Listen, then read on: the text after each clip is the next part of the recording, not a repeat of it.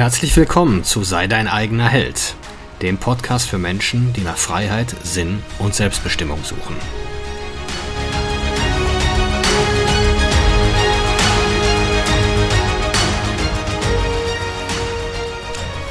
Mein Name ist Marcel Manten, ich bin Familienvater und Unternehmer und in diesem Podcast möchte ich die Erkenntnisse und Lektionen mit euch teilen, die mich das Leben auf meinem Weg bisher gelehrt hat. Ja, das männliche Dilemma.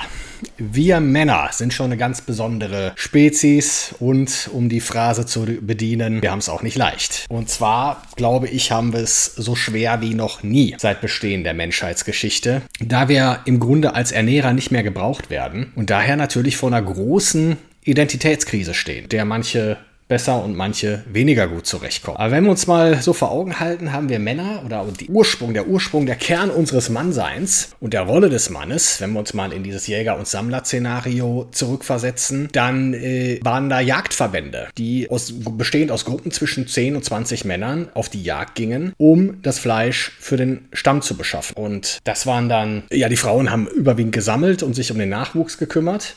Aber da, das Jagen war halt Männersache. Und es war nicht nur das Jagen, Erlegen und Fleisch nach Hause bringen. Es war auch, es bestand auch darin, Jagdreviere zu erobern und auch zu verteidigen, wenn es sein musste. Also ja, wir Männer waren Krieger und Jäger. Das war unsere Hauptaufgabe. Und man weiß das ja aus, aus verschiedenen Kulturen und man sieht es ja ansatzweise heute auch noch, dass äh, Männer sich in solchen Gruppierungen gegenseitig testen. Und das machen die nicht, weil äh, die wissen, ähm, ja, dass sie jetzt wissen wollen, wer ist jetzt hier der, der geilste oder tollste, sondern es geht um Nützlichkeit. Wie nützlich ist jeder Mann dabei, das Überleben des Stammes zu sichern. Was kann der anbieten? Wie gut kann er sich in die Gruppe einfügen und seine Rolle in der Gruppe erfüllen. Und daraus ergeben sich Hierarchien. Und natürlich, je höher ein Mann angesiedelt war in dieser Hierarchie, desto begehrter war er bei den Frauen des, äh, des, äh, des Stammes. Und äh, desto mehr Nachkommenschaft konnte er erzeugen. Das hatte natürlich, das war jetzt auf keinen Fall so, dass jetzt der, sag mal, der Mann, die, die Männer, die jetzt etwas niedriger oder tiefer in der Hierarchie angesiedelt waren, sich überhaupt nicht fortpflanzen konnten. Weil man geht da heute sehr stark von aus, dass man, dass sich der Stamm auch darum gekümmert hat. Also ein Stamm konnte sich nicht erlauben, äh, dass es sexuell frustrierte Männer in diesem Stamm gab, weil der sonst überhaupt kein Interesse mehr gehabt hätte, äh, sich nütz als nützlich zu erweisen auf der Jagd. Aber es war halt nun mal so, dass die äh, Männer, die höher in der Hierarchie angesiedelt waren, sich eben sicher, also begehrter waren und sich häufiger fortgepflanzt haben. Und äh, natürlich, dieses gegenseitige Testen, ich weiß nicht, wer von euch Fußball gespielt hat, wenn man jetzt äh, aus der Jugend in die, äh, in die Seniorenmannschaften kommt, dann geht es ja auch nochmal ganz anders so. Und dann wird es natürlich dann auch äh, man bekommt dann halt beigebracht, nicht nur, wie man sich auf dem Fußballfeld zu verhalten hat, sondern auch die Kultur innerhalb der Gruppe äh, und selbst, wie man zusammen Bier trinkt. Da entwickelt sich aus, da wird man auch getestet. Wobei das natürlich auch immer so eine, ja, so eine sehr ambivalente Geschichte ist. Auf der einen Seite ist, sind Mannschaftssportarten was super Tolles, weil es wirklich, weil die auch wirklich erfunden wurden, um junge Männer und äh, Jungen auf die Jagd vorzubereiten äh, und dafür auch zu trainieren. Das, das merkt man ja an den Bewegungsabläufen, ähm, diese Richtungswechsel und so weiter. Die sind sind äh, alle Ballsportarten, kann man fast sagen, sind äh, erfunden worden, um äh, Männer auf die Jagd vorzubereiten. Und äh, aber leider gibt es natürlich auch diese Trinkkultur. Das gibt es natürlich diejenigen, die da gut mit umgehen können und die anderen, die da halt nur hingehen aus purer Verzweiflung, weil zu Hause niemand auf die wartet. Und die betrinken sich da äh, ja, und, und, ja, und tragen halt dazu bei, dass solche Gruppen nicht immer für alle nützlich sind, sagen wir mal so. Und äh, jetzt ist es aber auch so, dass wir Männer, und das ist natürlich was auch sehr, sehr äh, Interessantes, wenn wir uns doch mal in dieses Jagdverbandsszenario versetzen. Auf der einen Seite natürlich Kameraden sind, Gefährten, die gemeinsam unterwegs sind um das Überleben des Stammes zu sichern, Nahrung zu beschaffen, irgendeinen gewissen Kodex haben, der sie dann natürlich auch danach streben lässt, nützlich zu sein und beizutragen und in Bestform anzutreten. Ähm, aber auf der anderen Seite sind sie natürlich auch Konkurrenten beim weiblichen Geschlecht, wenn es um die Fortpflanzung. Und das hat, äh, wie ich ja schon erwähnte, höchstwahrscheinlich ein Stamm, also Gruppen, Menschengruppen bis zu 150 Menschen sind immer extrem effektiv im, im Lösen aller möglichen Probleme. Kommen da sehr, sehr schnell zu, äh, zu Einigungen äh, und zu guten Entscheidungen und äh, schaffen es auch da tatsächlich ihr Ego hinten anzustellen und jeder äh, weiß, es geht eigentlich um das Überleben der Gruppe und dementsprechend stellen wir unser Ego zu. Ähm, und ich glaube, da, da hat sich dieser Begriff in den letzten Jahren der toxischen Maskulinität entwickelt. Was immer das jetzt auch be bedeuten soll, ähm, ich glaube, was man so in den Medien liest, dann geht es halt um, um extrem dominantes, frauenverachtendes äh, äh, Verhalten. Ähm, das ist so das, was da heute als toxische Maskulinität bezeichnet wird. Was ich allerdings meine ist, oder was ich als extrem toxisch halte, dass Männer einen Anspruch haben, auf oder glauben, ihnen stünde, stünde etwas zu, ohne dafür etwas zu tun und ohne entsprechend nützlich zu sein. Ich meine, schaut euch doch mal um. Geht durch die Stadt. Wie viele Männer sehen nützlich aus? Wie viele Männer könnten innerhalb eines Jagdverbandes tatsächlich zum Überleben der Gruppe beitragen?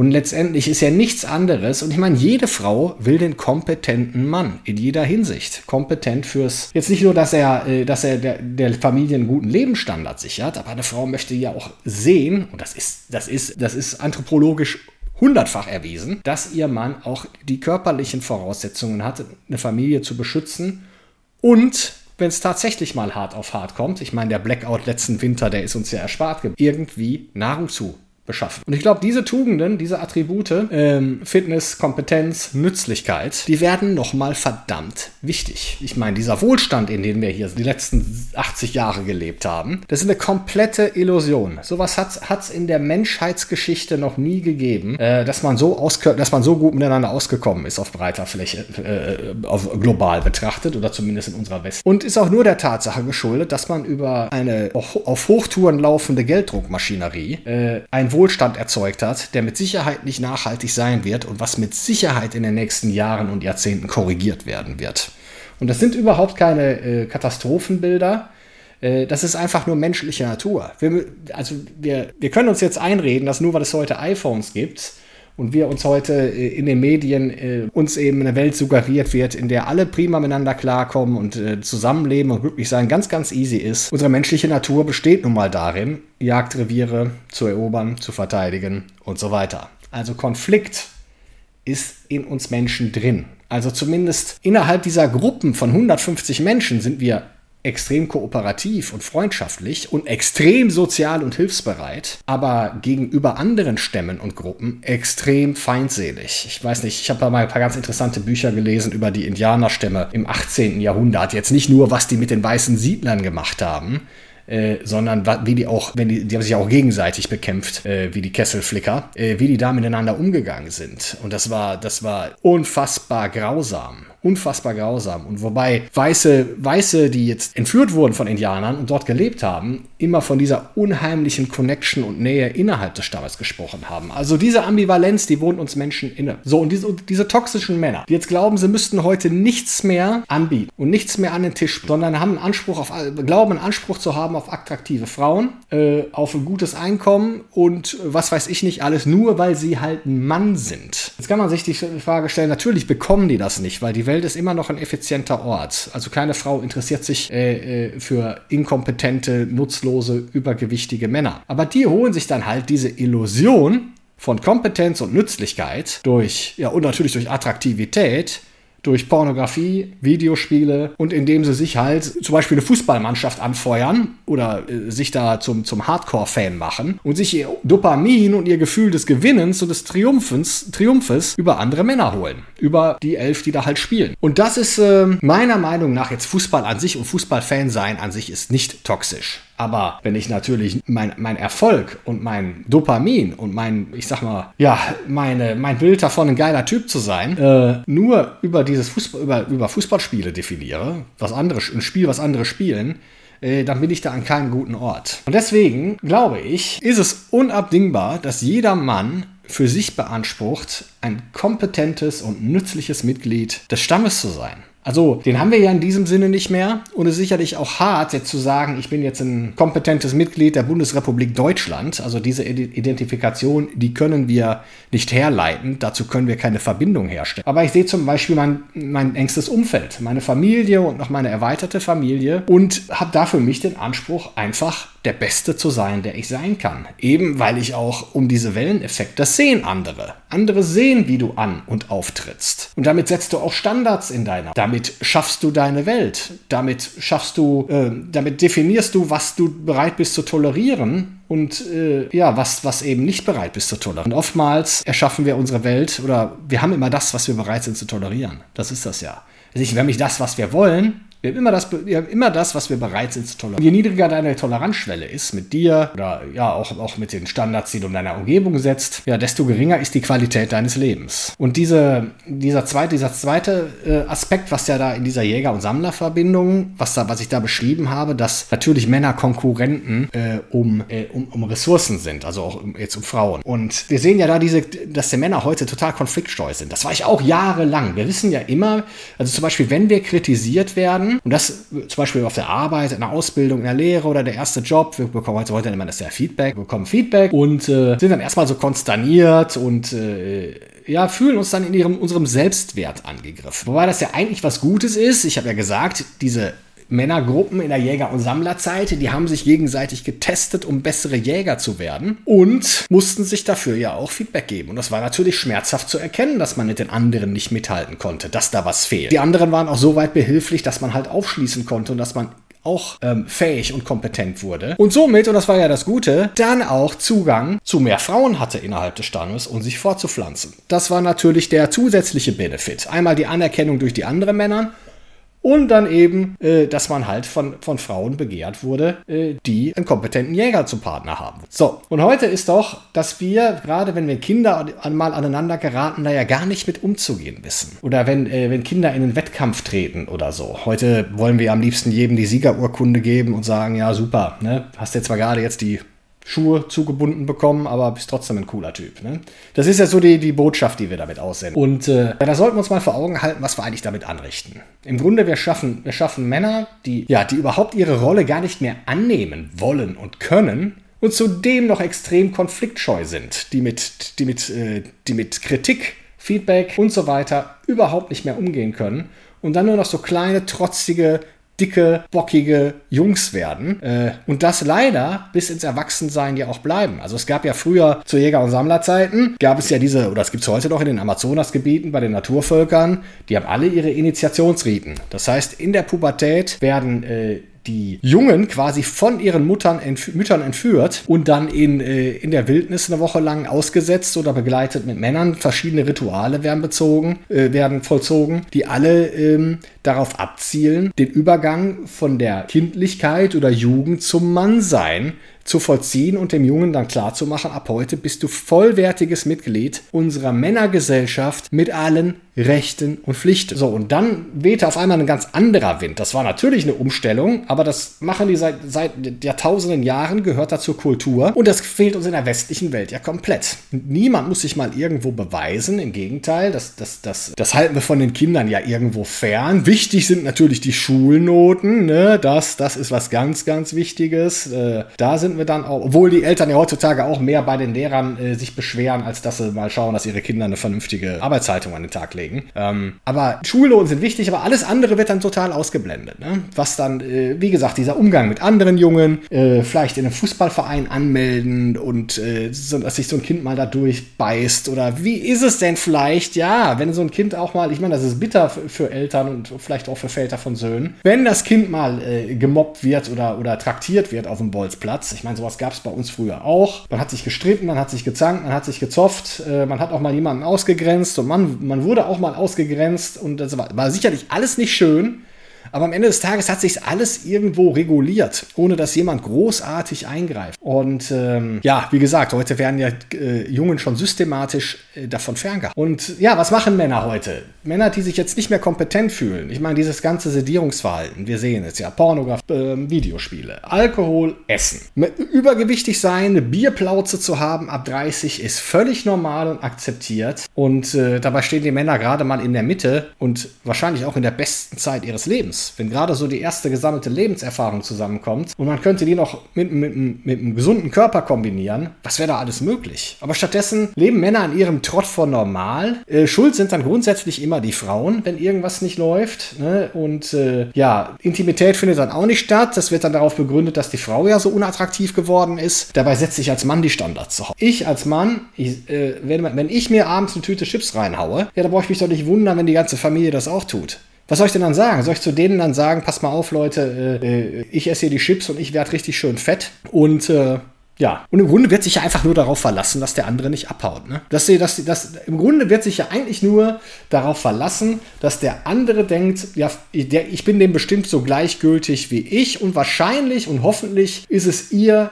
genauso egal wie mir. Und deswegen toleriere ich, dass wir alle zusammen dick werden und äh, hat ja noch den schönen Begleiteffekt. Äh, wir werden ja auch dann gleich unattraktiv, sodass, wenn der andere mal irgendjemand irgendwo hingeht, äh, dann brauchst du dir auch keine Sorgen machen, dass äh, die Frau angequatscht wird oder der Mann angequatscht wird. Man hat sich ja da schon gegenseitig äh, ausreichend sabotiert. Aber das ist einfach jetzt nur mal so die Gedanken dazu, wie ich heute, ja, wie ich heute so auf mein Mannsein blicke und auch viele Probleme, von denen ich gerade gesprochen habe und viele Symptome eines toxischen Mannes, die ich, äh, die ich gerade beschrieb, die hatte ich auch. Also ich war bis 35 weit von, äh, 37, ja 36, weit, von, weit von Bestform entfernt war ständig schwabbelig, übergewichtig, geschweige denn von kräftig, von muskulös äh, und, und, und kräftig gar nicht mal zu reden oder zu träumen. Aber ich war auch dementsprechend selbstwerttechnisch entsprechend schle schlecht zurecht. Und meine Freunde waren alle genauso. Mal eine minimale Ausnahme. Die einen haben ein bisschen früher geheiratet und, äh, und, und, und so irgendwo, äh, sag ich mal, den Weg in eine Partnerschaft gefunden. Aber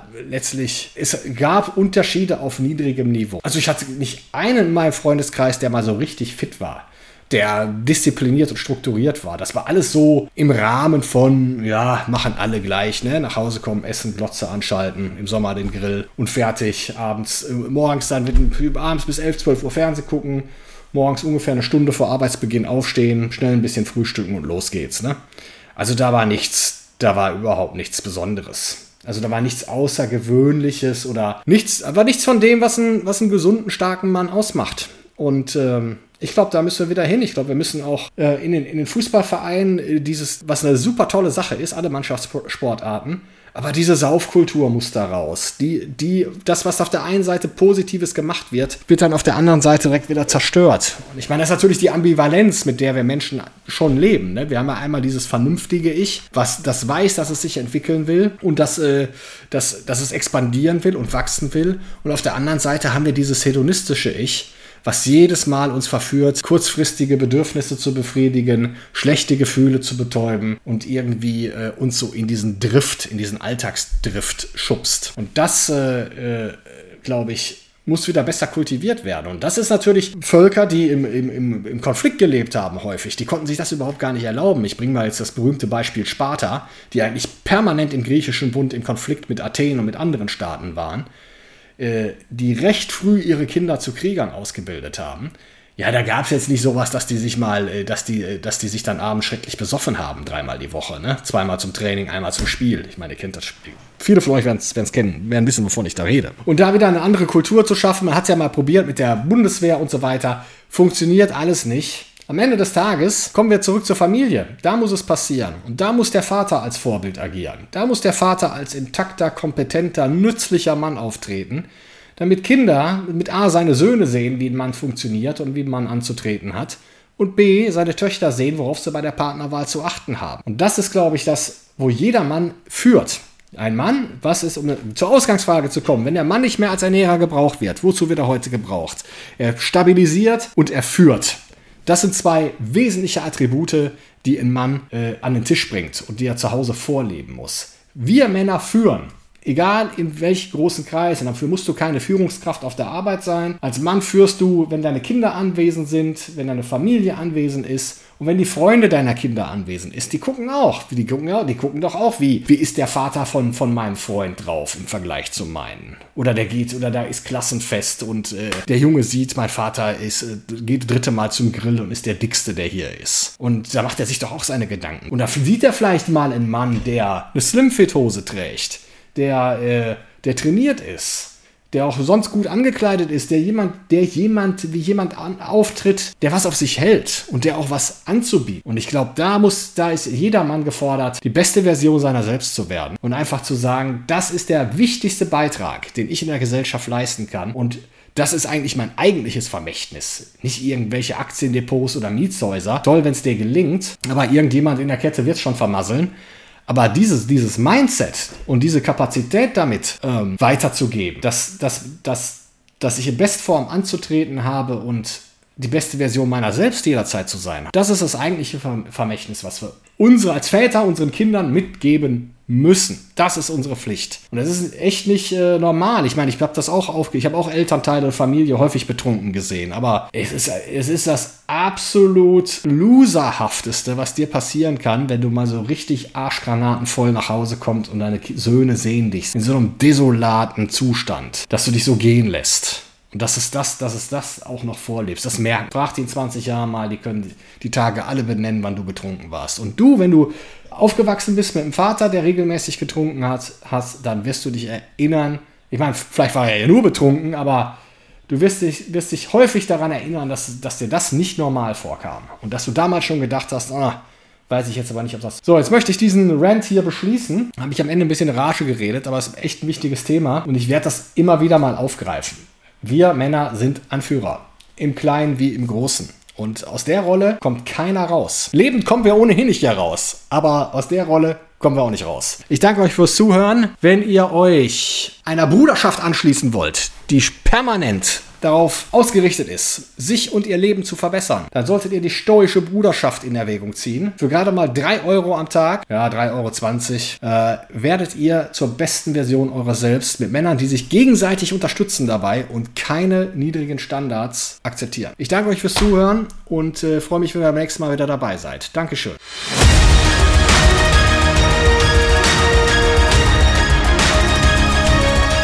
Ich danke euch fürs Zuhören. Würde mich freuen, wenn ihr den Podcast abonniert und beim nächsten Mal wieder zuhört. Empfehlt ihn auch gerne weiter. Bis dahin, ich freue mich.